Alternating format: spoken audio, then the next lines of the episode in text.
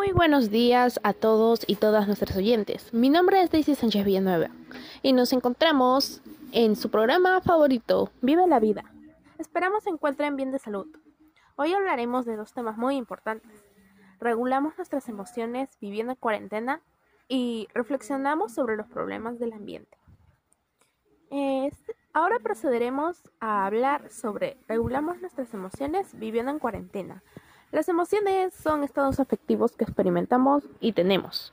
Por ejemplo, la alegría cuando sacamos unas buenas notas, la tristeza cuando nos pasa algo inesperado, la ira, el miedo cuando tu mamá te va a pegar con su chancla, etc.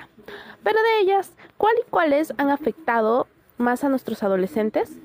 Yo considero que la tristeza y el miedo, porque pueden desencadenar la depresión y eso sí sería muy grave para la salud emocional. Lo que quiero mencionar es un caso que observé. En el contexto de pandemia en el que nos encontramos, solemos utilizar las redes sociales como Facebook, WhatsApp, Instagram, etc. Y bueno, una vez yo, yo tengo un grupo de amigos en WhatsApp y uno de estos amigos mencionó que mi amiga, vamos a mantener su identidad secreta, que mi amiga Sofía tenía COVID-19 Minutos después, Sofía envió audios diciendo cosas muy hirientes. Y mi compañero, porque lo que había dicho mi compañero era mentira. Sin embargo, la manera en que se expresó Sofía, pues no fue la correcta. Ni sana para nadie. Pero en esto, ¿qué tiene que ver? Pues bueno, muchas veces se relacionan las emociones con la contaminación del ambiente. Como por ejemplo, hay estudios que señalan que los estados de ánimo tienden a decaer cuando la contaminación del aire empeora y que en días más contaminados disminuye el índice de felicidad de la población. ¿Será esto cierto? Por ejemplo, ¿cómo te sentirías en el centro de Lima caminando por la avenida Bancay? ¿Y cómo te sentirías en el Parque de las Leyendas? No será igual, ¿verdad? ¿Qué recomendaciones podríamos dar para mejorar nuestra autoestima y salud emocional? En general y en relación de la contaminación del aire. La primera sería ir a lugares para disfrutar del aire limpio, no contaminado, y así nos sintamos alegres y nuestros pulmones estarán más sanos.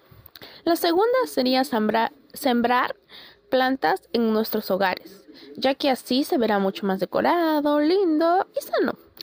Y por tercero, eh, limpiar continuamente fuera de nuestras casas, ya que así evitamos la presencia del polvo y tengamos un ambiente mucho más limpio. Bueno, eso ha sido el primer tema. Ahora un pequeño tip que les puede servir para la salud emocional. Con una persona de confianza, traten de expresar lo que piensan y sienten en el preciso momento en el que ocurre. También tengamos un ambiente limpio y sano. Cuido el aire, cuido mi salud y cuido mi vida.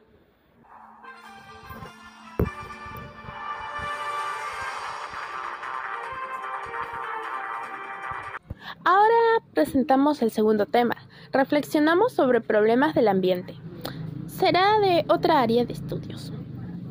Yo creo que como población, comunidad, barrio, país, debemos centrarnos y darle más relevancia a nuestro estado, del estado de nuestro medio ambiente, si esto es bueno o malo.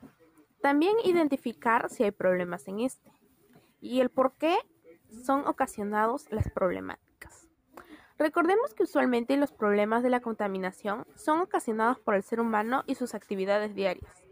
Les quiero contar una anécdota que sucedió en mi barrio Los Sauces.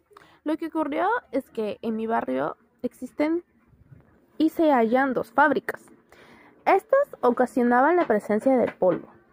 Muchas familias se vieron afectadas, ya que el polvo contaminaba el aire. El cielo había adquirido un color plomo y gris. Y muchos vecinos eran alérgicos al polvo, por ende tenían problemas de salud, algo graves.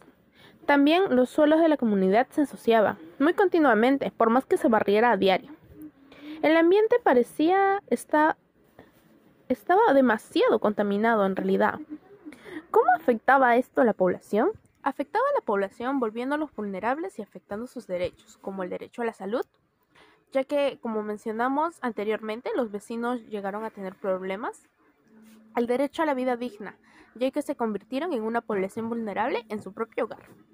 ¿Qué recomendaciones podríamos dar para mejorar el aire en nuestra ciudad y qué beneficios de nuestra salud?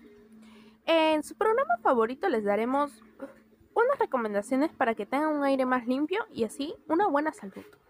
Primero, evitaremos usar los siguientes productos. Aerosoles, velas, inciensos, pinturas, pegamentos, cigarros, productos de limpieza. Segundo, no utilizaremos los siguientes artefactos. Lámparas, hogueras, calefacción. Esperamos pongan en práctica diariamente las recomendaciones y así notarán la diferencia en los cambios positivos en su ambiente. Bueno, eso ha sido todo por hoy. Con el fin de tener un programa agradable y que ustedes se informen y tengan soluciones en diversos problemas. Muchas gracias por permitirme estar en tu hogar. Hasta una próxima oportunidad y recuerda usar mascarilla.